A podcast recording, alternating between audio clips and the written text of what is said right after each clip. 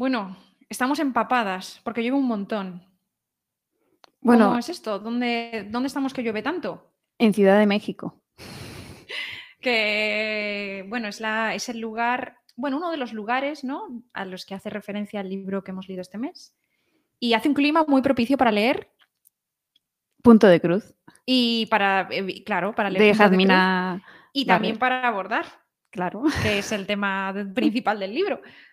Uno de los temas, ya veremos eh, los demás. Bueno, como podéis escuchar, no está Antonio, pero mm, aquí tenemos a Julia, que estuvo en el programa de una educación. Estoy yo. Vuelvo hoy de invitada.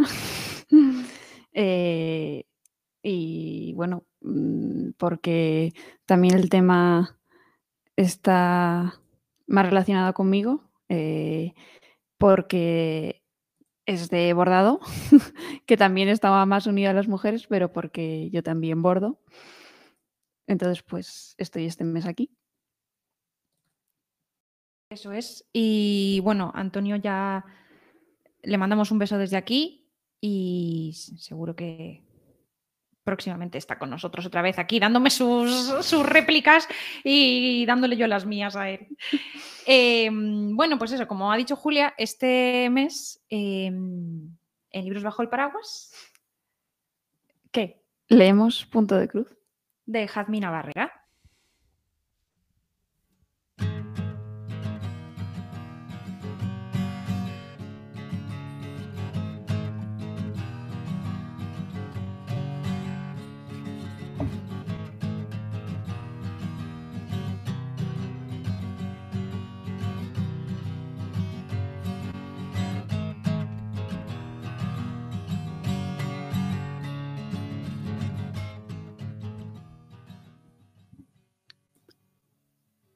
Cuando muera, querido mío, triste canción no cantes, ciprés sombrío ni frescas rosas sobre mi tumba plantes. Cúbreme con verde hierba, de lluvia humedecida, y si quieres, recuerda, y si quieres, olvida. Ya no he de ver las sombras, ni la lluvia sentir, ni el canto, triste como un lamento, del ruiseñor oír. Soñando en un crepúsculo, ni alba ni anochecer. Puede ser que recuerde, que olvide, puede ser. Bueno, fenomenal. Este poema eh, es una traducción del, del poema Song de Cristina Rossetti. Nos lo ha leído Julia porque Porque eh, proponía yo el libro que ha ganado. además ganó por aplastante mayoría este mes. Suelen Sí, sí. estar bastante igualados, pero no ha sido así en diciembre. Ha ganado punto de cruz, vamos, por goleada. Había ganas ya de leer este libro, debe ser. Hay ganas de bordar. En Navidad es una muy buena época para zurcir calcetines. Sí, sí, al, al- a la lumbre. Claro. Eh, entonces, eh, hemos elegido este poema porque es el poema que lee la narradora, la protagonista, en el entierro de su amiga. El poema que ella elige para leer en el entierro de su amiga. Y hemos leído una traducción de, bueno, de un autor eh, de la generación del 98, del 14, más bien del 14, eh, llamado Salvador de Madariaga, que nos gustó porque respetaba el ritmo y la rima del poema original. Quizá no era tan literal, pero, pero el poema original de Cristina Rossetti tiene ritmo y tiene rima, y, y otras traducciones que habíamos encontrado no, no lo respetaban. Cristina Rossetti es una, es una artista del grupo de los prerrafaelitas, que son estos pintores del siglo XIX que mm, utilizaban una gama de colores, ¿no? Eh, que ellos Mm. reivindicaban el uso de unos, de unos colores que eran los colores que se usaban antes a Rafael y a Miguel Ángel, a estos artistas. Entonces, son unos cuadros, mm, pues es verdad, de una gama cromática como muy viva, ¿no? Eh, el cuadro que pusimos de Ofelia, de Mille, Mi- Milais, eh, por ejemplo, es, un- es uno de los más conocidos. Y Rossetti, Sí, les parecía como más artificial, como más maniqueo, todo tan así mm, pasteloso. claro, los colores que se usaban a Sí. partir de Rafael, Miguel Ángel, etcétera, ¿no? Mm. Más, les parecían más artificiales, Sí, quizá, ¿no? sí, yo creo que era eso. Sí, entonces, bueno, pues a esta, a esta escuela de artistas que se llaman eh, prerrafaelitas, por este motivo, pertenece Cristina Rossetti. Y, y, bueno, no solo eran pintores, también escribían. Y es el poema que, que la narradora elige. Em, bueno, ya que ya vamos a entrar en materia. Bueno, ¿qué tal estáis? La gente del chat que está muy callada. Whiskers nos ha puesto que Antonio lo borda, pero, pero ahí estamos. Bueno, es que todavía tampoco os hemos apelado mucho. Bueno, es que acaba de empezar, no nos hemos dado ni oportunidad. No sé si conocíais a Cristina Rossetti o a los prerrafaelitas. No sé si habéis ido a la Tate eh, Britain en Londres, si habéis visto sus cuadros. Bueno, yo fui y me gustó mucho. Para los, para los que no han leído el libro y para los que han leído el libro, para recordarlo, vamos a, vamos a, sí, a recordar un resumen. un resumencito, como hacemos siempre. Eh, a ver, pues Punto de Cruz comienza con la noticia de la muerte de Citlali. La narradora, eh, que se llama Mila, asume la tarea de organizar un acto, un memorial en su honor y para ello se pone en contacto con otros conocidos y otros amigos de Citlali, que era esta amiga suya que ha muerto. Entre ellos está Dalia, quien junto con ellas dos completaba la amistad de tres que desarrolla la novela. Eh, la trama alterna retazos de la adolescencia de las tres amigas cuando se conocieron e iban a la escuela y al instituto después, con la narración de un viaje a Londres y a París que hicieron ya en tiempos de la universidad. Aunque solo Mila y Dalia fueron a la universidad a estudiar eh, filología inglesa e hispánica, respectivamente. Citlali dejó México y se fue a Europa, donde encadenaba trabajos humanitarios y eh, precarios. En paralelo con el viaje a Londres y a París, se narra también otro viaje que las tres amigas realizaron de jovencitas como voluntarias en una campaña de alfabetización a comunidades desfavorecidas en México. El bordado las acompañará en todas las ocasiones, pues las tres amigas lo practican a lo largo de toda su vida. Además, la novela hila estos fragmentos narrativos con otros muy breves de tipo ensayístico en los que se expone la presencia de coser en muchas culturas y en épocas diferentes. En realidad, creo, eh, aunque la historia la cuenta Mila, quien es escritora en la actualidad y de quien podríamos suponer que son los párrafos relativos al bordado, también los ensayísticos, lo que abarca la novela Punto de Cruz es la presencia de Citlali en su vida y también la presencia de Dalia, de sus amigas. Por ello, la novela termina con el memorial de Citlali, que se ahogó en el mar y quien siempre, pese a su carácter alegre, eh, era la más vulnerable de las tres. Queda abierta la duda de si simplemente Citlali eh, se dejó ir entre las olas o si fue un accidente. Más o menos eso es la novela, resumida. Bueno, yo quería preguntar eh, a la gente del chat que haya leído o a la gente que nos esté escuchando que, que piense qué le ha parecido la novela. Que si tuvierais que recomendar esta novela, ¿a quién se la recomendaríais? Pensad como si fuerais editores. Mm, ¿A qué público orientaríais esta novela? Claro, es que yo según, según la íbamos leyendo y comentando con otras personas que también la estaban leyendo, eh, pues nos encontrábamos con, con, bueno, sí, con opiniones un poco desinfladas, quizá. Sí, nos dice Paloma también que ella, chicas de 25 a 40 años, más o menos. Sí, yo si fuera editora, incluso a chicas quizá un poco más jovencitas. Eh, quizá de 20 años. Sí, yo que creo estén estudiando ahora mismo en la universidad. Hmm. Mm, claro, yo pensaba cuando... En la edad en la que hacen ellas el viaje, ¿no? Eso es, gente con la que empatices directamente Hmm. porque tiene tu edad o tus intereses o tus problemas.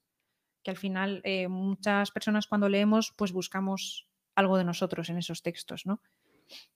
Entonces yo pensaba en esto cuando lo leía y, y bueno, no sé, Julia, eh, ¿qué veías tú? Eh, ¿Con qué has conectado tú más de la novela? Si alguien te hubiera regalado a ti esta novela diciéndote, he pensado en ti, ¿qué tiene de ti esta novela? Yo habría pensado que es por, el, por la parte del bordado. Sí, Sí, o sea, yo te la regalaría por eso.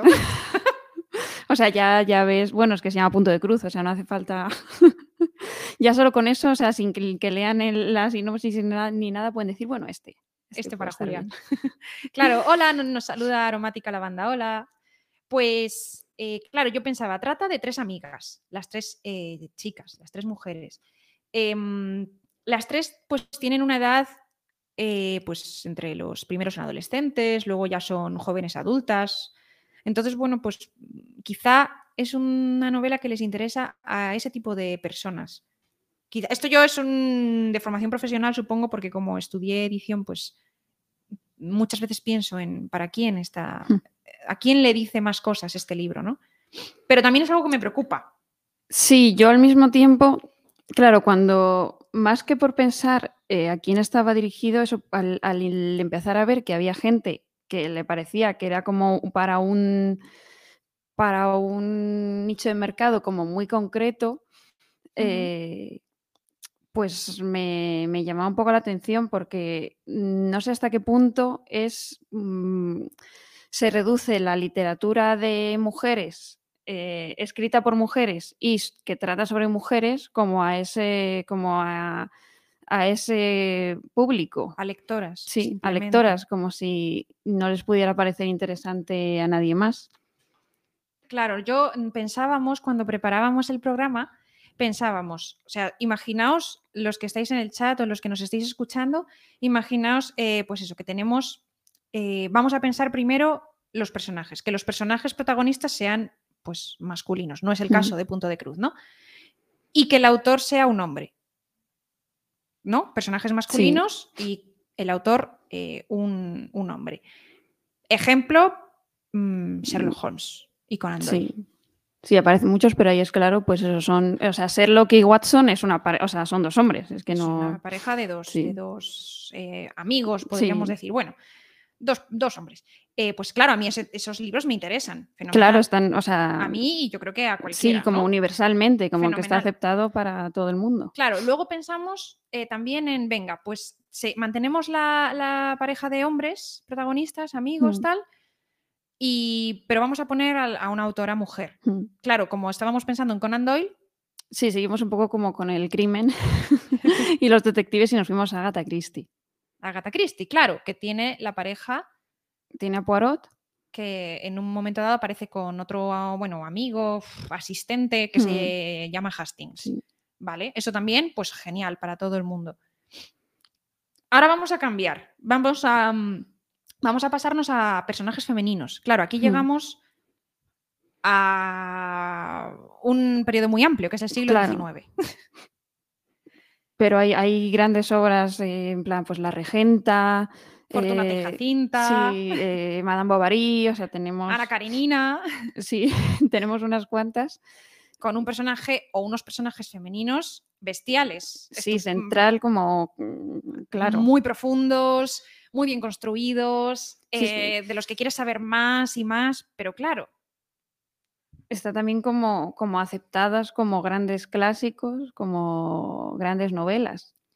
Y, eh, el autor, pero el autor es eh, pues también un hombre. Hmm. Y luego tenemos a los personajes femeninos, como es el caso de Punto de Cruz, y la autora también mujer no solo tenemos a punto de cruz en este, hmm. en este grupo, también tenemos, pues, por ejemplo, yo que sé, las novelas de Jane Austen, de Jane Austen se nos ocurrían, hmm. ¿no? Las Bronte, que también a lo mejor a Jane Austen, pues como que la mete más en ahí lo romántico. Y es que lo romántico solo puede ser para, pero es que no solo son novelas de amor.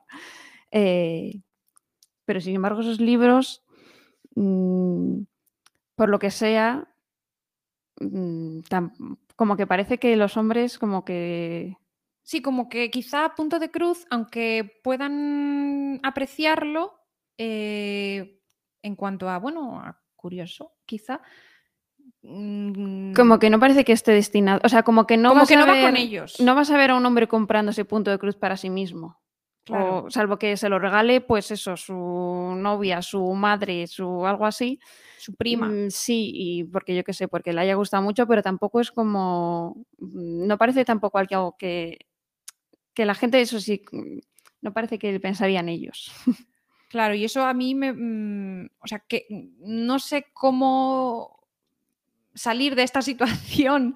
No sé. Eh, porque no, no se me ocurre algún tema que a mí, que yo pudiera decir, bueno, este tema no va conmigo. En cuanto a eh, un tema que se trate en un libro, sí se me ocurren temas tratados en películas, ¿no? Pero en, en un libro mm, por escrito y reflexionando no se me ocurre. Yo me leería mm, todo. Hay cosas que me gustarían más, cosas que me gustarían menos, pero en todo encontraría algo, un pedacito de mí. Pero mm, percibo que no pasa así con Punto Mm. de Cruz. Le estamos dedicando mucho a este tema, pero es que de verdad nos preocupaba. Sí, es un poco fuerte. Había también un poco... Nos dice Whiskers que es que no es, el- o sea, como que este libro, eh, Sí, como que es el libro concreto, entiendo, ¿no? el punto de cruz no es, o sea, es ni el contenido Hmm. ni, ni la estructura quizá pues le resultaban, Sí, atractivos para él. pero ni para él ni para, no, no por Mm. ser nada, no por su condición ni nada, ¿no? No por el tema, no porque sean Mm. tres amigas, no porque sean adolescentes. No sé, yo... eh, a mí se me ocurrían ejemplos de autor hombre, personajes hombres, de autora mujer, personajes hombres y de autor hombre, personajes mujeres. Pero de autora mujer, personajes mujeres, Como aceptados así Como- por el, el público masculino. claro, como que, que alguien se vea ahí, alguien de nuestros amigos, Mm. no sé, amigos con O, no lo sé. Nos dice Whiskers que, que hay experiencias que están inacabadas. Bueno, yo creo que eh, en punto de cruz, em, yo creo, no sé si están inacabadas o si están ah, como un poco dejadas ahí con espacio para que el lector las complete con su propia experiencia o con sus propios pensamientos. Pero claro, si nunca, mm, si tú no empatizas con eso, Mm. pues no tienes nada que completar. No sé. Mm, También nos pregunta Alejandro si novelas de Tom Clancy similares leerías. Eh, perdón, no sé quién es Tom Clancy. No lo sé. Supongo que lo pregunta por lo que he dicho de que en literatura me resultaría difícil encontrar un tema sobre el que no leería. También eh, con, con la sexualidad también pasa a veces, ¿no? Que parece que un, un escritor, escritora, eh, Mm. pues mm, LGTBI, como que parece que, claro, que va a escribir de lo suyo para gente del colectivo y... Claro, y al final lo acaba leyendo pues eh, personas de ese grupo. Y entonces todo el mundo escribe para la gente de su grupo, cosa que es normal, que Mm. bien. Pero si solo lo va a leer gente de tu grupo, al final estamos en el, cada uno en nuestras habitaciones. que deberían sin como venderse para el- público en general. No sé, a mí me parece interesante que, que los hombres, que los chicos eh, lean este libro, Punto de Cruz, porque da para sí, para hablar muchas cosas en las que a lo mejor, no sé si ellos se han visto, pero a lo mejor nosotras sí, miedos que nosotras hemos sentido, que quizá ellos no, Mm. o a lo mejor también los han sentido y entonces nos los pueden compartir. Para descubrir cosas distintas, porque no creo que sea lo que estén acostumbrados. Bueno, eh, entonces, eh, una, Cristian hablaba, bueno, perdón, Cri- Whiskels hablaba. Whiskels es que es demasiado, tengo demasiados datos. No sé quién es esa persona de la que se. No, Whiskels hablaba de, de, la, de la forma del libro. Pues claro, em, el libro, Julia eh, me contaba una cosa que luego hemos, Sí, hemos eh, corroborado, que es así, una teoría muy filológica. sí, es que una, una cosa que sí que está hecha en el libro es como que texto y tejido que vienen de. tienen la misma raíz latina, ¿no? Eh, tessere, de tejer, trenzar, enlazar. Entonces a mí me daba la sensación de que el libro eh, hacía un poco esto, aprovechaba esta doble vertiente de tejido y texto como para ir entrelazando las historias, porque mm, te lo hace en tres tiempos, ¿no? Como en el presente, en el pasado de la universidad y como un pasado de adolescentes. Y eh, pues al bordar también vas mezclando, vas, mezclando los hilos, o sea, y entre Y las direcciones. Claro, ¿no? las direcciones y como que con, esos, con esos tres momentos eh, vas bordando la historia, que también, o sea, o las tres amigas también puede ser cada una un hilo que se tocan y se van influyendo, pero nunca se, pero, o sea, se cruzan, pero Nunca se superpone. claro, exacto. Y entonces, eh, pues es un poco como el punto de cruz, que tú en el punto de cruz vas haciendo pequeñas X, entonces vas haciendo muchas X y, mm, claro, pues quitas, si, sin alguna de las X, pues el dibujo no está completo, pero necesitas, o sea, eso, cada una es muy pequeñita y parece que no aporta, pero luego para ver el conjunto tienen que estar todas. Claro, de hecho, eh, bueno, escuchando entrevistas eh, a Jazmina Barrera, la autora, si os habéis fijado al leer el libro, las, entre una sección y otra hay, una, hay dibujos de una aguja con un hilo. Hmm. Que son, están, están puestos en diferentes direcciones, entonces van haciendo eh, punto de cruz. Claro, resulta, eso es. O sea que era intencionado que, que todo esto, todo este tejido, todas estas partes, y claro. sigues la dirección que te marcan los dibujos que hay en el libro, vas haciendo punto de cruz. Claro. y luego también con todas estas, eh, esta información, estas leyendas, estas anécdotas que va metiendo sobre, sobre el bordado. También hace como, es como una especie de, de muestrario, ¿no? Que Citlali es una de las que bueno, las tres están bordando diferentes puntadas eh, y al final, al principio las bordan como, bueno, por saber un poco, pero luego como que el muestrario se hace un bordado en sí, como que ya tiene... Y al final tienes un libro, una colcha de patchwork, exacto, un tejido o un texto, ¿no? Entonces, bueno, esto nos lleva a una pregunta. No sé si tenemos a personas en el chat. Eh, bueno, tenemos a gente que está eh, intentando ocultar su identidad porque yo como que no soy muy buena en eso. Cada vez desvelo más cosas. Em,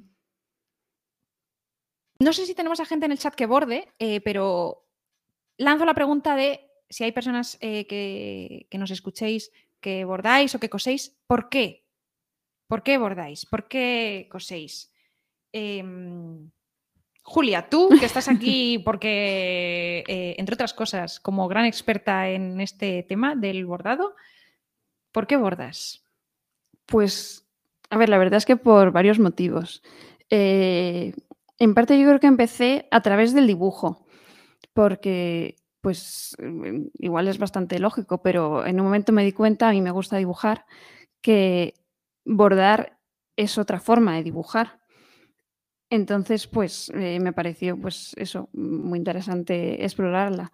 Pero también me llama la atención porque tengo amigos que dibujan y nunca, nunca han visto, nunca han tenido esta inquietud, pero y que eso, que dibujan, pero no bordan, pero sí que tengo amigas que no, que sin interesarles nada dibujar, sí que bordan. Entonces, pues se sigue manteniendo ahí la rama femenina. Nos dice Whiskers que, que hacía punto de cruz. Anda. ¿Y por qué? ¿Con qué ocasión? ¿Lo hacías de pequeño? como Cuéntanos. no, es que de verdad me parece muy interesante saber por qué aborda mm. la gente, porque la respuesta mm, pues dice mucho, creo. Sí, a mí me llama la atención porque en, o sea, hay otros ámbitos que también siempre han sido como muy femeninos, como puedan ser la costura, que vale, es muy parecido al bordado, eh, pero no es exactamente lo mismo, o sea, confección de ropa.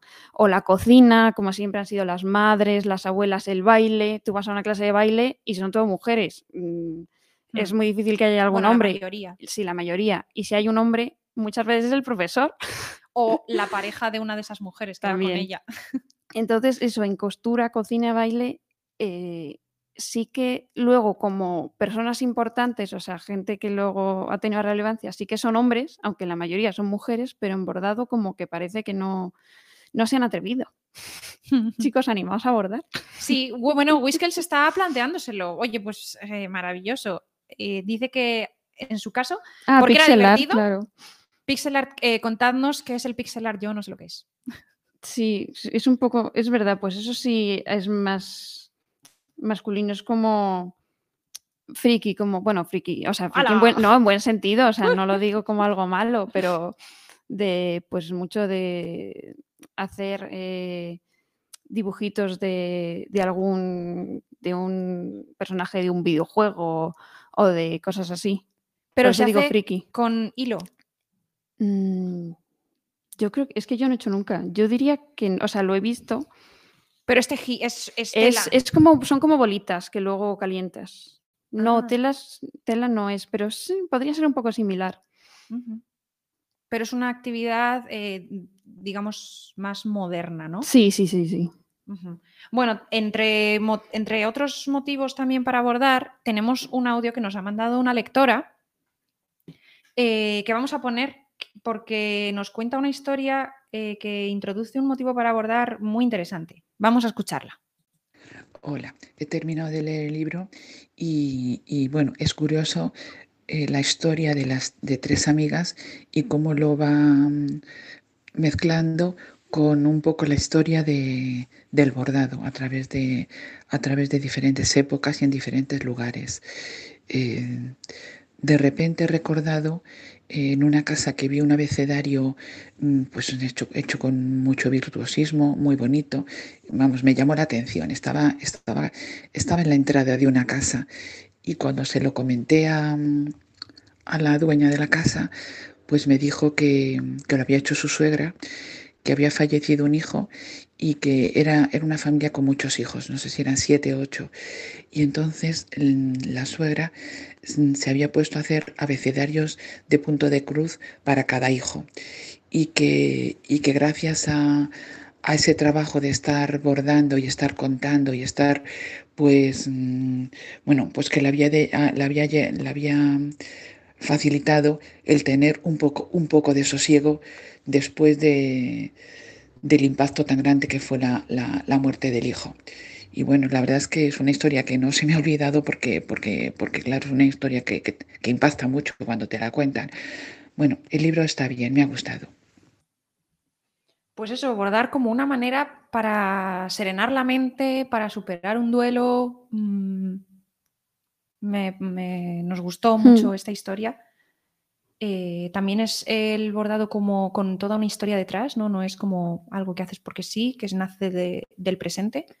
Sí, también, claro, eso también podría decir que, y yo creo que también es el motivo de más gente, eh, otro motivo para bordar eh, es como un modo de, digamos, como comunicación, pues eso, al final muchas veces pasa pues de las abuelas o de las madres, entonces pues al final para mí pues es también un modo de eso, de comunicación con ellas, eh, con mujeres anteriores, incluso eso como que es, mm, como perpetuar un poco esa tradición, pero desde, desde mm, lo bonito, no sé.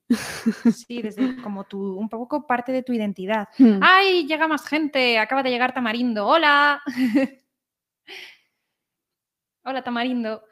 Em, claro, nosotras es que, bueno, en nuestra familia, bueno, nosotras somos hermanas y en nuestra familia nuestra madre sabe bordar, la hemos visto bordar desde pequeñas y nuestra abuela, la madre de nuestra madre, también eh, cose muy bien. Eh, entonces, pues claro, sí que lo hemos visto siempre, no sé.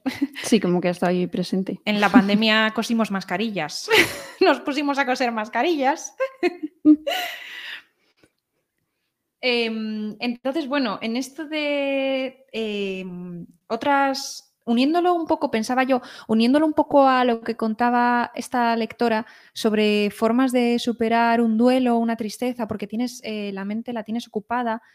Mm, es verdad que yo he escuchado a personas que bordan ahora mismo decir que, que, les relaja, como que mm, un poco como si fuera yoga, sí, como bordar es el nuevo yoga. Sí, también, claro, es que esa es, esa es otra cosa que hay ahora que mm, está de moda. O sea, yo creo que, sí, hay un, un renacimiento. Sí, sí, lo que, pasa es que quizá no por los mismos motivos que antes, no se borda ahora por lo mismo. Pero bueno, vamos a hablar después de eso, hmm. de bordar, eh, de la moda que hay ahora de bordar, ¿no? Me estoy adelantando. Sí, bueno. Entonces, eh, pero también en el libro se trata, ¿no? El bordado como, como una tradición, lo que estaba diciendo Julia antes, de, algo que te pone en comunicación con, ¿no? con tu pasado. Sí, como diferentes leyendas, historias. Sí, de la identidad incluso cultural. Hmm, sí, Se ponen diferentes ejemplos, ¿no? Pero Julia conocía también otros que no aparecen en el libro. bueno, hay uno, por ejemplo, que es... Eh, Muy conocido, yo creo. Sí, el del... Yo, no, yo no lo conocía bien en detalle, pero Julia me lo contó del el hilo rojo del destino, que bueno, es, de, es muy conocido en, Asia, hay en China y en, Japón. Eh, y es que como que mm, estás unido por un hilo rojo, en, en, Japón es por el meñique, como a otra persona, entonces como que pues estás destinado a encontrarte con esa persona. Y he visto también que hay, eh, o sea, eh, principalmente es en el ámbito amoroso, como que, mm, sí, como un poco aquí en la media naranja, ¿no? Pues allí pues es como que estás unido, o sea, esa es la forma que tienen de referirse a ello. Eh, entonces, pues que aunque esté muy lejos, pues eso no sé, el hilo no se rompe y, aguanta. como que también pasa con los padres que adoptan a un hijo, como que el hijo está unido como que es una forma de decirle al niño, no, no, o sea, te aceptamos, eres parte de esta familia porque es que estábamos unidos ya. En, dices en, en, Japón. En Japón. Ah, qué, curioso, qué interesante. Lo de la media naranja ahora regular. Ya, ya, no, no, por eso quiero decir, claro, pero como leyenda, como tradición, o sea, como que. Porque nadie está a medias, nadie claro, necesita ser completado, ¿no? Eh, nos dice Alejandro que Spinoza pulía lentes para concentrarse, que la actividad manual parece tener ese efecto. Yo eh, sí, doy fe. Yo, mm, yo en un momento que estaba así un poco tristona en mi vida, pues eh, estábamos en casa y Julia tuvo una muy buena idea, que fue hacer un puzzle. Y oye, fue fenomenal. Éxito. Muy recomendable. Claro. Si no se os da bien bordar, os recomiendo compraros un puzzle, un puzzle así bonito, que luego además lo acabas y, lo miras y dices, jo, esto lo he hecho yo y qué bonito me ha quedado. pero el puzzle te queda muy bonito, pero no tienes que poner grandes cualidades artísticas de tu parte, pero oye, te sientes contento igual. y la mente, yo creo que la, el tipo de paz, yo no mm. bordo, pero alguna vez que he bordado un poquito, eh, el tipo de paz me recuerda a sí, podría ser un similar. Pero el bordado es como más, más eh, te llena más, ¿no? Porque, porque al final sí que lo estás creando tú. Hmm. Entonces, bueno. Sí, con eso la, otra cosa que por la que me parecía que a lo mejor se podía ver como más femenino era por si está más unido como a la atención a los detalles, como que eso se, ve más como cualidades femeninas. Porque cuando estás bordando, pues eso Claro, tienes que estar muy atenta. Sí, es todo, los hilos son muy delgaditos, tienes que, es un trabajo muy meticuloso, muy lento de mucha paciencia. Mm. Claro, entrenas unas cualidades que no es que sean, no es que te vengan dadas, pero si las has practicado, pues claro, luego no es raro que las mm. tengas. Y si no las has practicado, pues tampoco es raro que no las tengas. O sea, no pasa nada, es así. nos saluda también Nos saluda Sol y nos dice que es fan de los puzzles. Claro que sí. Yo, eh, bueno, muy recomendable. si sois bordadoras o bordadores frustrados, pasaos a los puzzles. Bueno, no son excluyentes, ¿eh? Hay gente muy completa, como Julia, que hace mm, bordados y puzzles. Em, bueno, ¿qué más nos cuentas de, esto del bordado y las tradiciones y qué has pensado mientras leías el libro? Pues hay, bueno, hay más historias como, bueno, Penélope con, con la mujer de Ulises, eh, que bueno, esta es muy conocida, ¿no? Que ella todos los, vamos, mm, borda, o tejía un tapiz, ¿no?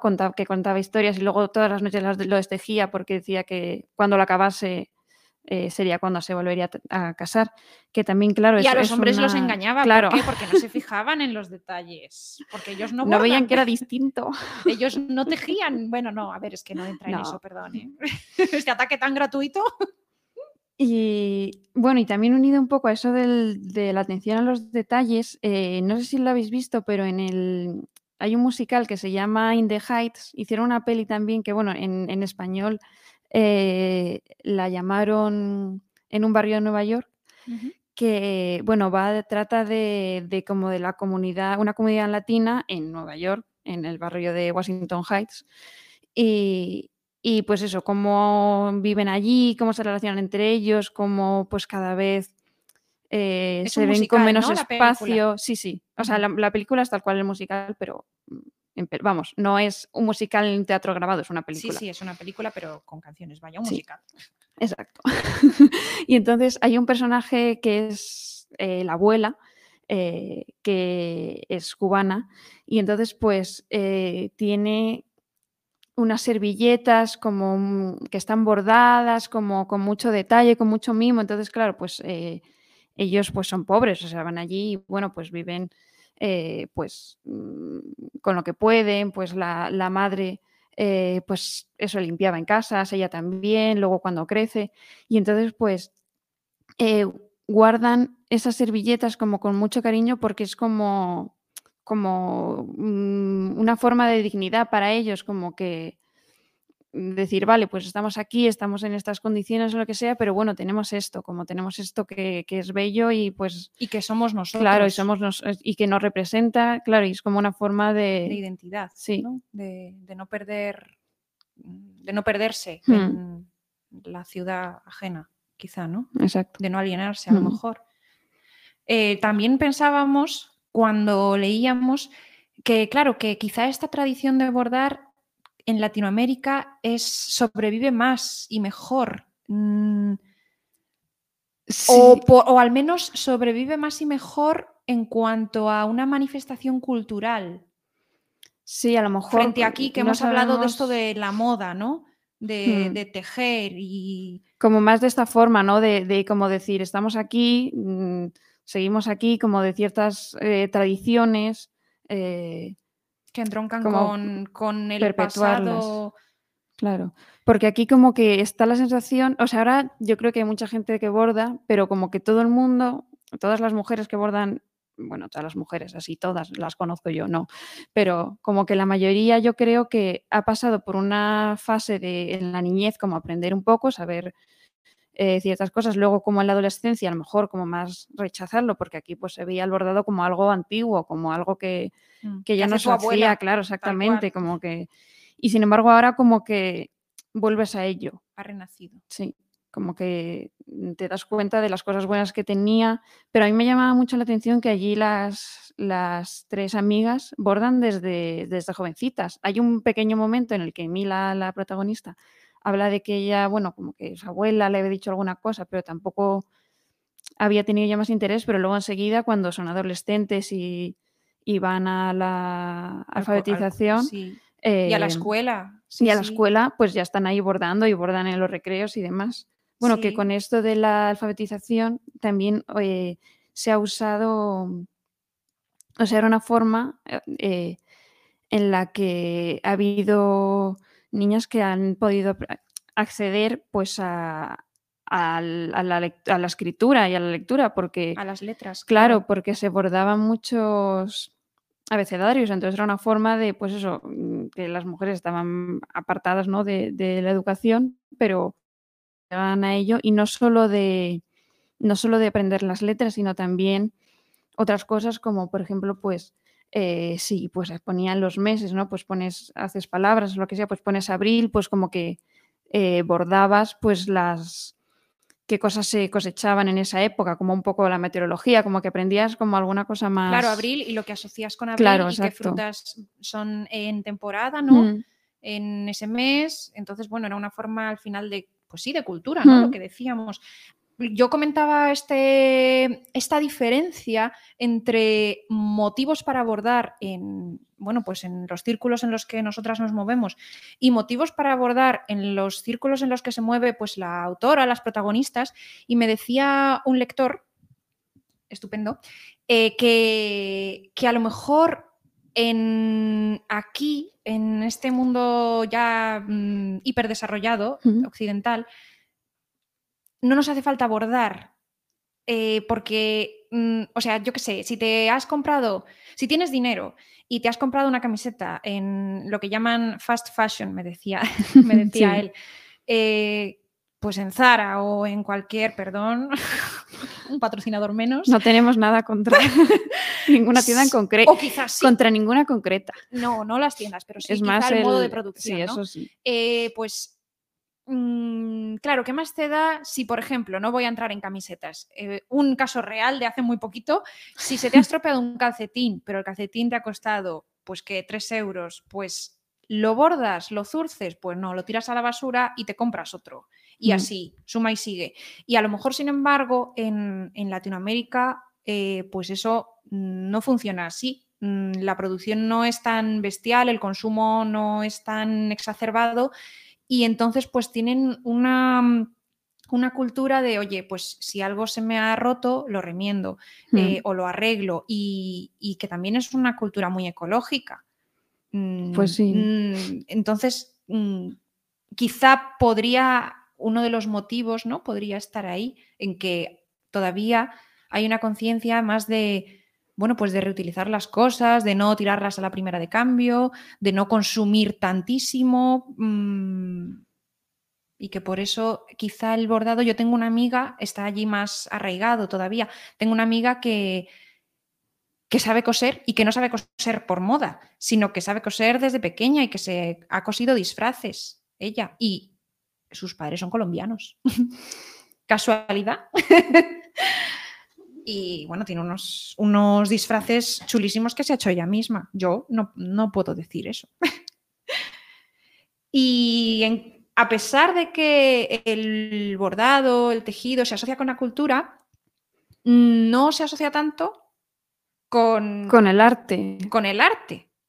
Claro, aquí viene otra parte reivindicativa por nuestra parte, porque claro, mm, hay otras formas de cultura que son artes. Y sin embargo, el bordado no. Y como parece que está, eso dentro de las formas de cultura, como que parece que es la que está, bueno, no sé, a lo mejor hay otras, sí, gente del chat, si a alguien se le ocurren más formas que no están reivindicadas, pero, pero que como es un mundo tan femenino, es que de verdad que no, no se me ocurren sí, figuras masculinas, tan silencioso. Eh, pues parece como que. Que también yo creo que es el punto, uno de los puntos de. Uno de los puntos de punto de cruz. Una de las ideas que tiene, que, o que tuvo, yo creo, Jazmina Barrera para al escribir este libro también era poner eh, de manifiesto que, coser es, es, una actividad para la que tienes que tener creatividad hmm. y, y con la que puedes mm, crear objetos, productos muy hermosos. Sí, y, artísticos, eso, generar sensaciones y emociones en la gente, sí, sí. hay, hay, un pasaje eh, que habla, que habla del, silencio en el libro. Eh, adelante, adelante, léenoslo, lo voy a leer. que lo estamos deseando. Entonces dice, eh, Dalia leyó un ensayo bellísimo sobre los nombres de las puntadas de bordado en ñañú sobre cómo se vinculaba el silencio con el bordado y su teoría de por qué en ñañú muchos de los nombres de las puntadas son distintas formas de referirse al silencio. Una frase del ensayo se me quedó grabada. Se puede bordar mientras los niños duermen.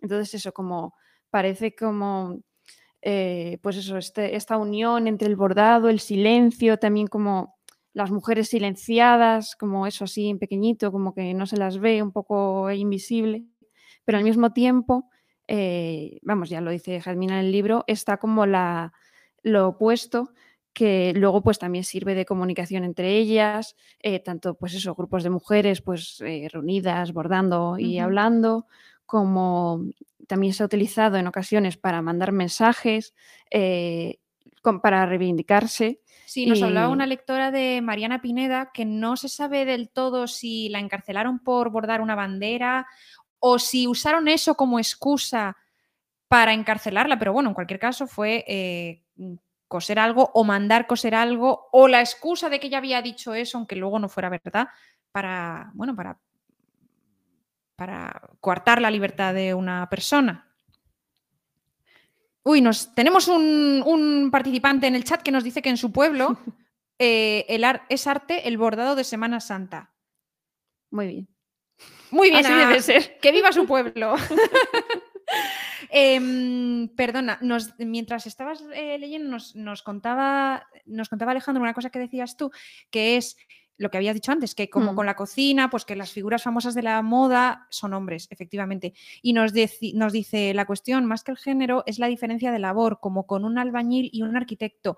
Claro, pero es que esto es como decir que el albañil es que yo creo que es que es distinto porque no es que no es costura, la costura sí hemos dicho que claro, no estamos reivindicando el diseño de un traje sobre un cuerpo, estamos reivindicando el o sea es que el albañil no se le da el, el, no se le da el, es que calificativo de arte. No crea, crea simplemente sigue órdenes. Sin embargo, el bordado no tiene por qué ser, en primer lugar, no tiene que ser para ropa, puede ser simplemente decorativo o puede ser para, sí, para otras cosas.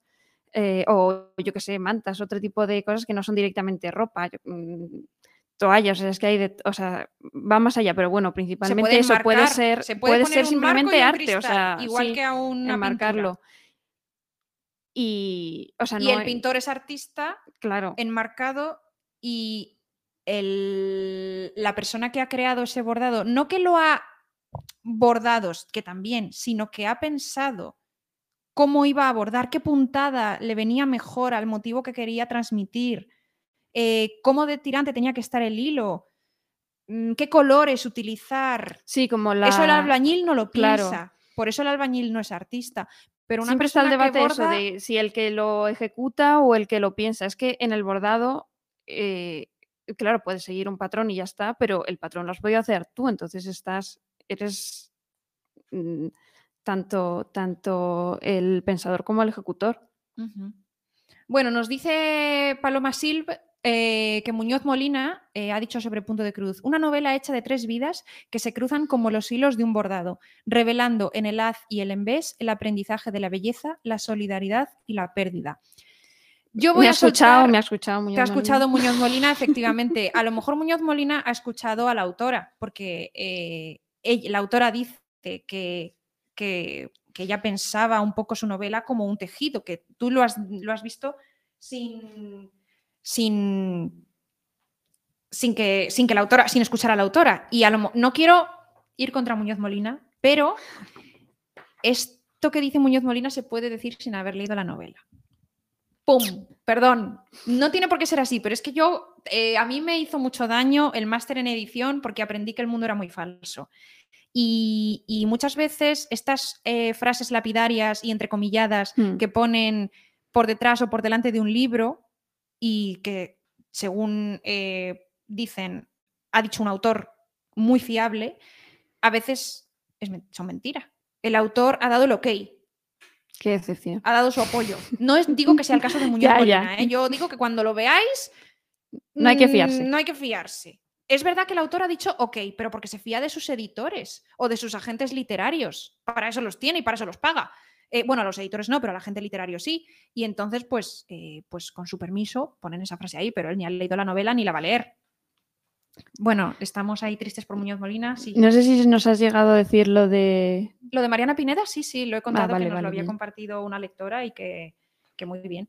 Eh, vamos a, a seguir con situaciones en las que nos hemos que hemos, que hemos visto en la novela y que y que bueno, que nos parecía que de estas que hemos comentado antes que jo, que estaba bien que, la que lo leyeran los hombres, que lo leyeran nuestros amigos, porque no sé si no sé qué, les ha generado, qué sensaciones les genera a ellos estas situaciones que a nosotras nos tocan muy directamente porque somos mujeres, ¿no? Claro, es que más que nada, el, o sea, el feminismo no es cosa, parece que es cosa de mujeres, pero es cosa de todo el mundo, porque si las mujeres lo aprenden, pues muy bien, pero si los hombres también tienen que aprender, pues eso, a reconocer esas conductas o ese tipo de cosas para poder saber mm, eso, pues hacia dónde guiarse o qué cosas es- están mal, porque, bueno, porque es un aprendizaje, porque hay cosas que, que vas, que vas viendo con el tiempo. Mm. Entonces, bueno, por ejemplo, a mí me, yo comentaba con Julia, a mí me escandalizaba, me daba mucha pena. eh, bueno, el novio del- de Mila, Iván, mm, en un momento dado le es infiel a ella. Además, le es infiel con una amiga que, bueno, que ella, a ella ya le, ya le habían dicho, Mm. ella ya sabía que él iba mucho con esta amiga suya a fiestas y tal, pero bueno, ella, pues bien, los dejaba estar, no, no era algo que la preocupara. Mm. Y efectivamente, en una de esas fiestas, pues parece ser que Iván y su amiga se besan. Terrible, vale. Y, y esto fatal, claro, esto, yo creo que esto cualquiera que lo lea dice, ostras, socorro, Claro, como, una- vamos, sí, fatal. una infidelidad. Una infidelidad es, es obvio, ¿no? Que muy mal. Pero eh, algo que es, que es una situación que a mí eh, me parecía devastadora era cuando Iván le regala a Mila un libro de Paul que ella eh, se había leído y que le había entusiasmado a ella. Que él, dice ella, que ella lo había leído en su presencia muchas veces. O sea, que Iván la ha visto leyendo ese libro en Hmm. varias ocasiones. Y además, no solo la ha visto, sino que ella le ha hablado a él de ese libro. Y no una vez, sino varias veces, porque el libro le encantaba. Y entonces va él y en un cumpleaños se lo regala. O sea, que en, en todas esas veces que la ha visto leyendo el libro de Paul Auster, no la veía no veía a su novia, no veía nada, veía un, como un florero, literalmente, mujer florero, chaste. Mm, o sea, mis ojos pasan por encima de ti como pasan por encima de un, florero. Mm. Y cuando ella le hablaba a él de algo que a ella le apasiona, él, eh, no sé, en su cabeza mm, daban vueltas los peces, porque las palabras de su novia no. O sea, y es que a mí esto me parece, me parece casi peor que la infidelidad. Es como mucho más devastador. En el sentido de que es algo repetido en el tiempo, es una constante. Sí, que el otro es una cosa que en un momento, pues. En un momento se te ha pirado la olla, pero él la quería. Eh, pero lo otro es como, tío, mm, soy para ti, soy, ¿qué soy? ¿Qué soy para ti? Mm, de hecho, ella. Algo bonito que tienes en casa. Como que decide dejarle una vez que pasa eso. O sea, con la infidelidad la infidelidad había seguido con él, pero eso ya no dice, bueno. Pero eso es, lo que no se puede tolerar. Y eso es lo mm. que, jolín, esa sensación de mm, me miras, pero no, mm, no, sí, me, ves, pero no me miras, me oyes, pero no me escuchas. Eso, ahí está el daño, el daño con el que yo empatizo, o sea, no empatizo en plan que me pase, sino que yo lo, veo, o sea, veo que, que existe la infidelidad también, pero uff, Mira, Alejandro está de acuerdo. Muy bien. Hmm. Gracias. Me tranquiliza mucho. Eh, bueno, otra situación así. Sí, como turbia, es que da mucha pena, vamos, hay medio pena, cuando, cuando están en París las tres amigas y, están muy contentas porque mm, es de noche y van por la calle y dicen, joder, es que esto, claro, porque es como que. ¡Qué locura! En, nuestra ciudad no, esto no lo podemos hacer. Vamos, de hecho, en, cuando están en la. En Querétaro, cuando van a alfabetizar. Mm, siempre como que tienen que estar acompañadas por un chico por la noche, que hay un día que no va y bueno, es bastante drama. Lo pasan, tienen mucho miedo. tienen mucho miedo, o sea, todo el camino hasta llegar lo pasan mal. Y es que eso es terrible. Que al mismo tiempo, incluso estando a salvo, como parecía, eh, pues eso, en tienen, el metro de París. Tienen la situación con el hombre de París. Sí, sí, que es, que es terrible. Que un es señor que las está mirando, bueno, que las sigue, se meten en una librería en Sespiranco, sí. salen de la librería, bueno, el señor sigue por allí. Sí, que es como no puedes escapar, o sea, es como terrible, como esa sensación de siempre, siempre te pueden estar acechando. Siempre alerta, siempre eh, escríbeme cuando llegues a casa, hmm. mm, envíame la matrícula del taxi, o sea, hello, bueno, pero claro, esto en México, multiplicado por mucho. Em, otras situaciones turbias que veíamos es todo lo que cuentan, incluso normalizado, con los profesores. O sea, es que aparecen varios casos de profesores que se lían con las alumnas sin ningún problema. Tenemos a Eduardo, que es el profesor este del, principio, que parece un buen, parece un buen tipo. Eh, pero en, eh, cuando que coincide con ellas en Londres, coincide, coincide con Dalia y con Mila. Sí, y porque a Londres van ellas dos.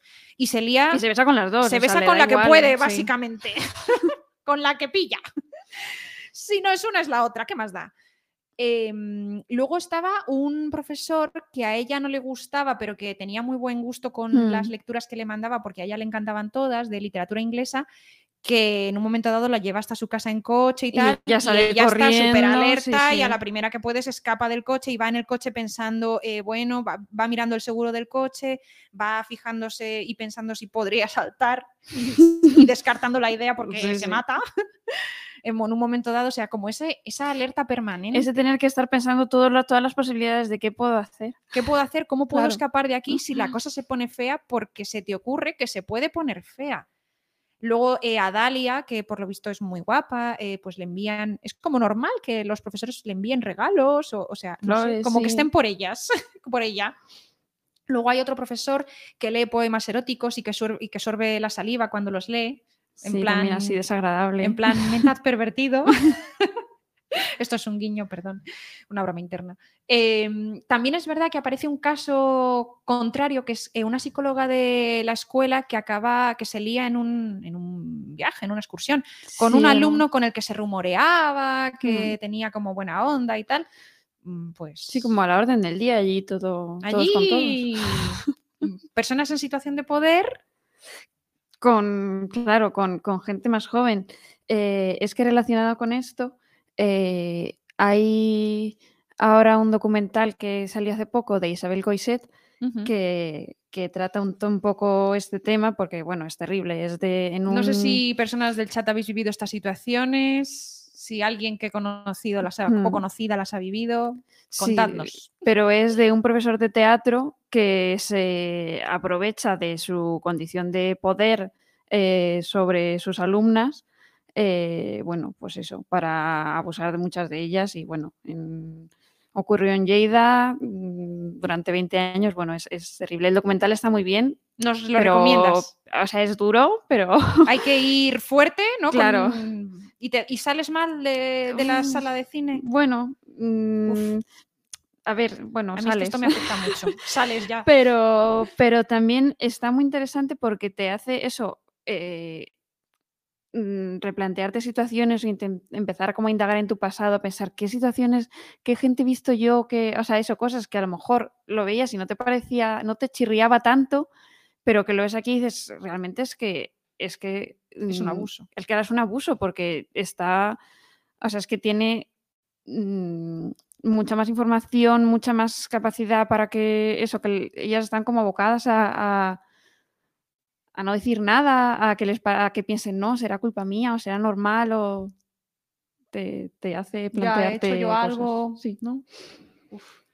Y bueno, y luego eh, ya para terminar con las situaciones estas turbias, tenemos mm, dos casos de, pues un poco lo que dicen, ¿no? La- sobre lo que alertan siempre, de no será un desconocido, sino será alguien de tu entorno, ¿no? Hmm. Eh, quien te puede, quien puede abusar de ti en un momento sí. dado.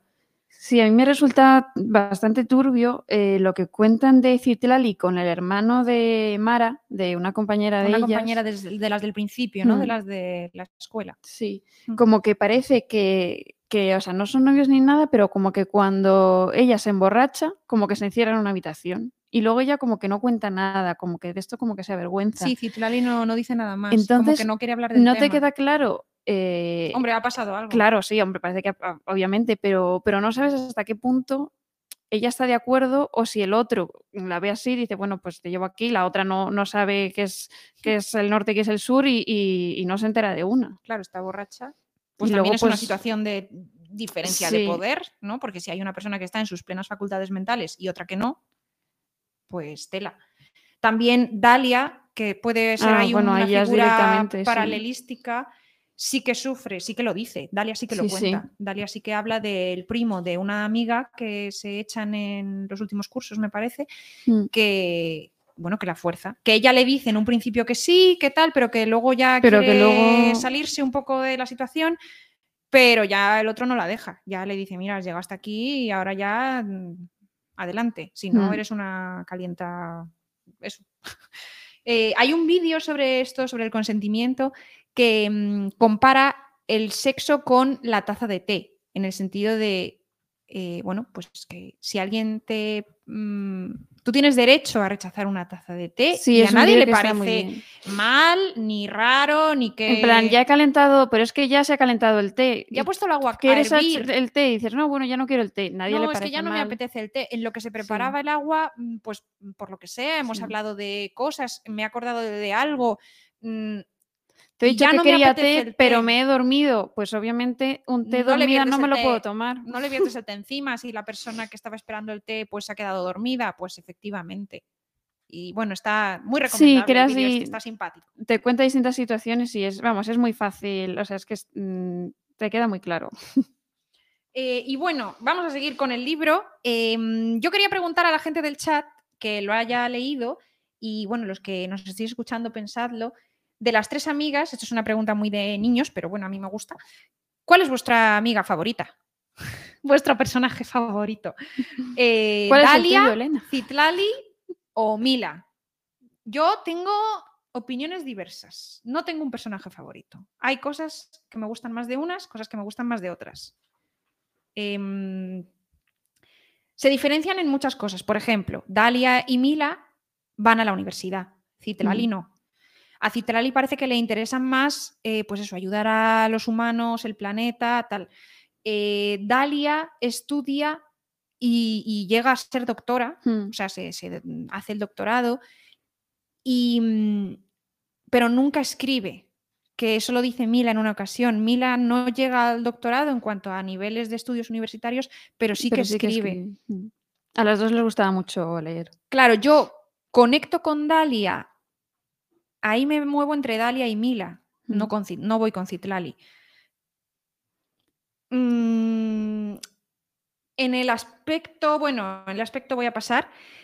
Luego también la situación en el presente de cada una, claro, ahí sí que es súper distinta. Hmm. Dalia. Citlali. bueno, Citlali hasta el momento de morir estaba, parecía que estaba muy delgada. Mm, bueno, es que hay un, Tenía una línea con la anorexia, sí, que parece que... que es un tema que luego hablamos un poquito. Eh, también, aunque no se trata de manera tan directa, la riqueza de cada una no es la misma. Tampoco la familia de cada una está estructurada en el viaje de la misma también forma. mucho de que mm, ahí en el viaje tiene Mila más dinero, que dice, pago yo, no. Sí, en, el viaje se Mila lo dice varias veces, que ella tenía el dinero para pagar según qué cosas, pero no, a veces no lo hace porque, bueno, pues porque sabe que sus amigas no lo tienen. Citlali no va a Londres porque les dice que no tiene el dinero para ir. Se encuentran con ella directamente en París. Em, a mí me gusta mucho, y esto punto a favor de Jazmina Barrera como narradora y como escritora y como literata, esto guiñito para, para Whiskels, que eso, no te dice Mila y Jazmina a través de Mila no te dice cómo es Dalia, no te dice directamente cómo es Mila y no te dice directamente cómo es Citlali, sino que las pone en diferentes situaciones y, y entonces tú ves cómo son. Hmm. Tú como lector completas eso y dices, ah, vale, Mila es así, o ah, vale, Dalia es así, Dalia, yo me parezco a Dalia, o yo me parezco a Citlali en esto, o yo me parezco a Mila.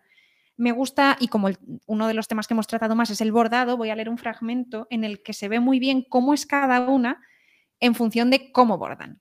A ver, lo leo. Eh, los bordados de Citlali eran muy distintos de los míos y de los de Dalia. Nosotras estábamos obsesionadas con la mímesis, yo con las distintas tipografías para escribir en la ropa y Dalia con la copia de patrones cada vez más sofisticados.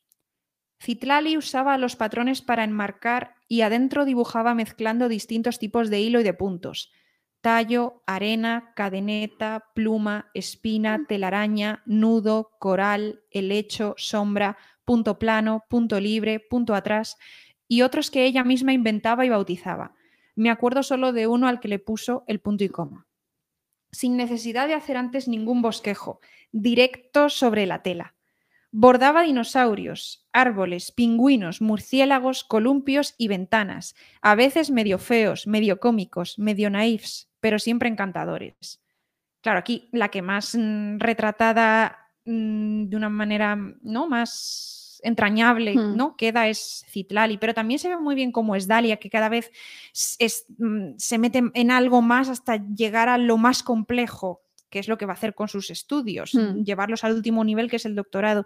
Y, y Mila, en cambio, está muy interesada, pues eso, en, en la literatura, pero a un nivel más de, sentir, hmm. no de llegar hasta su máxima complejidad.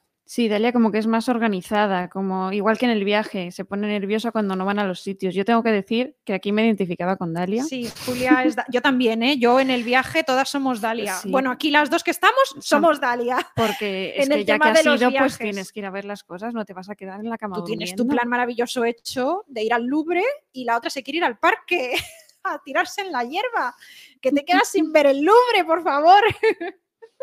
Pero bueno, eso eh, para gustos los colores y los bordados.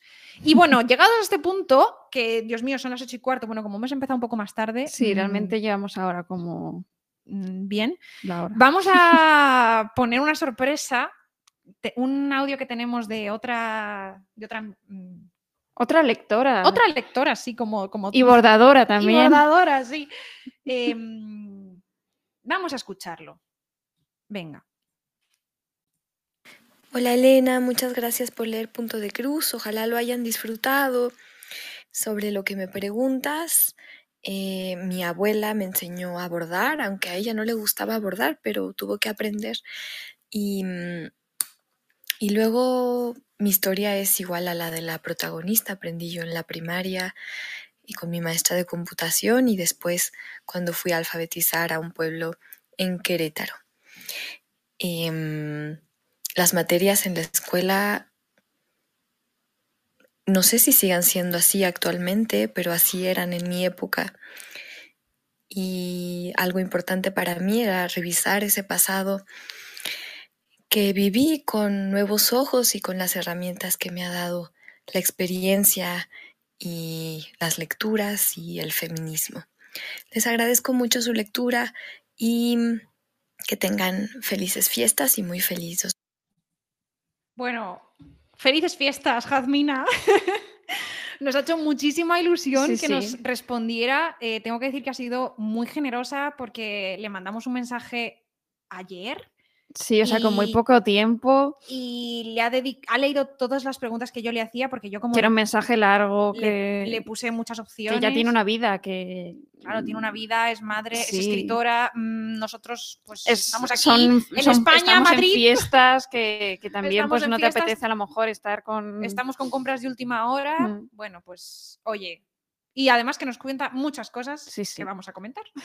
Eh, claro, yo le preguntaba, bueno, nos cuenta que sí, la verdad, nos dicen que maja, bueno, la gente está muy contenta, claro que, sí, bueno, como nosotras, como nosotras cuando vemos... no nos lo creíamos. Mm, yo, bueno, yo vi, yo es que no quería abrir el mensaje, estaba nerviosa, veo Jazmina Barrera en la pantalla del móvil y yo, ay Dios mío, no lo quiero abrir, Julia, y Julia, ábrelo, ábrelo. y yo estaba como con ansiedad. pues em, yo le preguntaba que le preguntaba por las materias en, en la escuela, porque a mí eso me encanta, vamos, me dejó fascinada. De, hmm. Es una parte cultural que sale así de refilón en el libro, pero muy, que a mí me interesaba porque, eh, pues eso, aprendían, aprendieron a abordar en el, instituto, en el instituto. Yo aprendí a abordar mm, mínimamente porque teníamos que hacer un regalo para el Día de la Madre. En, eso fue. En plástica eh, y por, con ocasión del Día de la Madre. Sí, es un poco como de refilón. Eso, como bueno, y porque cuadró, en hmm. esa idea de mi profesora para el Día de la Madre, si no, tampoco. Pero ellas sí que aprendían a abordar y además la profesora que les enseñaba a abordar era la, profesora de computación, dice Jazmina, de, de informática. Hmm. Porque esto relacionado con lo que nos contaba Whiskers del pixel art, pixel art, que claro, la informática a lo mejor también se puede asociar un poco a cerebralmente, ¿no? A... Sí, como a la, abordar. sí, con los patrones. Tienes que contar, tienes que estar mm. atento. Bueno, ahí hay un futuro un esperanzador. Sí, sí, informáticos, ya sabéis qué tenéis que hacer. Informáticos, abordar todos. Mi yoga es la programación, nos dice Whiskers. Pues sí, pues eso, a ver si eh, podemos hacer un trasvase. Unidos, unidos. Claro, aliados. bueno. Em, y luego también otra cosa que les enseñan es a poner vacunas. Sí, sí, pero que, pero que, encima se lo ponen unas, o sea, entre los alumnos, unas a otras. Sí, sí, que te tiene que pinchar un alumno. Sí, sí, yo la verdad es que entiendo que, o sea, Citlali lo pasa mal y yo lo entiendo, porque yo diría, vamos, a mí me va a pinchar aquí alguien que a saber qué me hace, no sé. Yo creo que llevaría peor lo de pinchar a alguien. También. Uf. Sí, ella lleva peor, no, ella que lleva peor que el. Ella lleva peor pinchar, claro perforar, sí, porque ella decía que ella la... a alguien. Bueno, es que, que quizá tiene traumas que no nos llegan a mm, contar, pero que tú ves ahí que está pasando algo. Claro, es mucho mejor que no te lo cuenten porque tu imaginación ya puede llegar a peor, sí. Es mucho peor mm. que quizá lo que ha pasado en realidad. Mm. Eso también es un alarde narrativo muy bueno. Sí, pero es turbio. Y luego nos contaba eh, Jazmina que, efectivamente que su abuela también bordaba, aunque no le gustaba, claro, su abuela a lo mejor bordaba pues porque tenía que bordar. Porque, bueno, pues porque si se te rompía un calcetín y no lo, no lo puedes tirar. Sí, estas dos caras del bordado, está todo el rato eso, la parte de luego como liberación, pero luego también la parte de, yugo. O sea, también con, con hay insultos que luego también eh, los colectivos los han, como que se han, los han cogido en plan, no, tú me estás llamando esto, pues ahora lo voy a usar yo para quitarle ese significado negativo. Pues yo creo que pasa, con el bordado pasa un poco igual.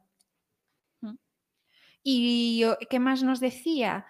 Eh, otra cosa que le había preguntado. Ah, sí, que yo le preguntaba por cómo había surgido el libro, qué quería, qué quería hacer ella con este libro, mm. ¿no? Y ella nos, nos respondía Mm, que, bueno, que es verdad que esto también lo he escuchado en otras entrevistas, que ella quería revisitar eh, momentos de su pasado. No todo son cosas autobiográficas. no- ha no mezclado como que haya contado su vida historias de otras sí. amigas, luego también ha inventado, por supuesto, ha puesto cosas suyas, hay un poco de todo, ¿no? Em, para reflexionar sobre cosas que ya ha vivido y, y repensarlas y darles una vuelta. Y también una cosa que, claro, que eso sí que tenía pinta, ¿no? De que, de que era mm, muy intrincado con su imbricado, con su vida, era lo del viaje de alfabetizar a Querétaro. Ah, sí. Sí, eso muy chulo, eso tampoco se hace aquí. Claro, tampoco hay.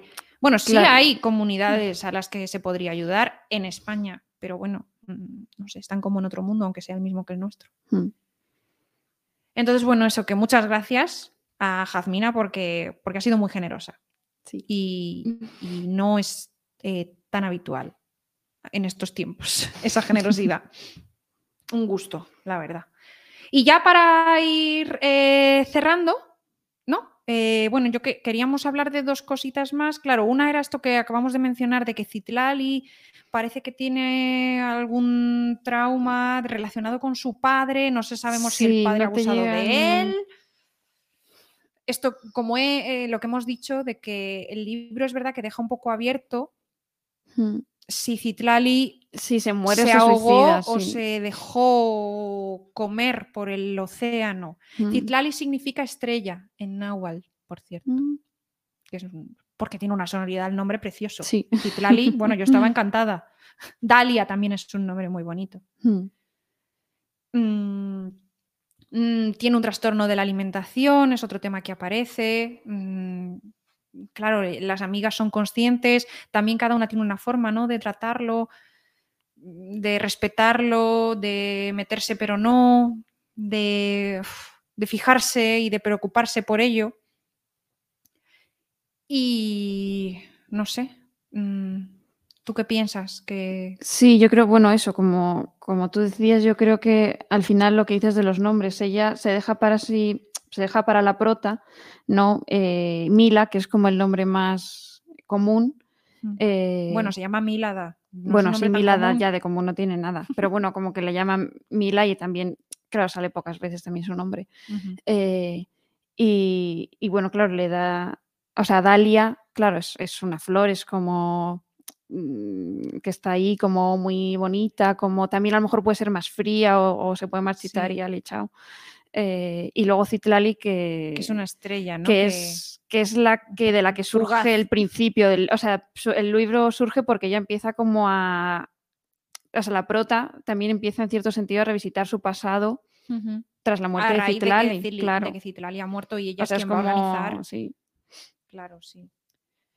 Y mm, en esto de revisitar el pasado, Jazmina contaba que, que ella también quería pensar en la amistad, en cómo, claro, también por eso la familia aparece poco, porque Hmm. mm, se centra el libro sobre todo en esta época de la adolescencia y la juventud, en la que la familia está ahí, de telón de fondo, digamos, pero mm, la amistad de repente cobra muchísima importancia, pega un Mm. boom, ¿no? En esta Sí, época de hecho, de la vida. como, o sea, es que habla, pues, por ejemplo, alguna vez de la abuela, pero lo habla más en el sentido eso con el bordado de mm, cuando luego lo aprecia, o sea, aunque ella lo aprecia más pronto, o sea, más eso que de lo que decía de aquí en España, me da a mí la sensación, Mm. eh, como que eso, porque luego se arrepiente en plan, igual tendría que haberle insistido algún- un poco más para que me contase abuela, sí. eso, pero sí, o sea, eso te, y poco más, y luego ya de, de los padres casi no cuenta nada, es como, pues sí, No, está más centrada en esa Claro. época, pues en su amistad con Dalia y con Sí. Citlali, porque en ese momento, pues para ella es muy importante. Mm.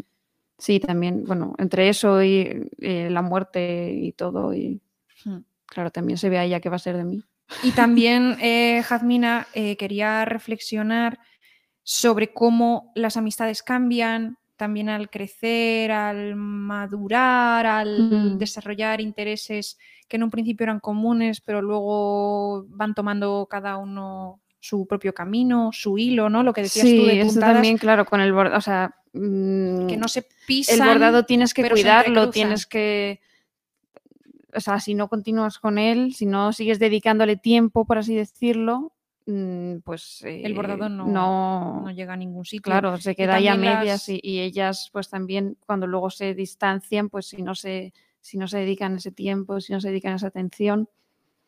Vamos, que también es una reflexión y, y una reivindicación de la amistad y de cómo la amistad, lo que decía Julia ahora, que es, me parece una, muy, una reflexión muy bella, eh, necesita pues cuidado, atención, un poco de creatividad también, ¿por qué no? Em, una mm, constancia incluso. Sí, silencio a veces. Mm, Silencio y conversación, las dos cosas, las dos caras. Sí.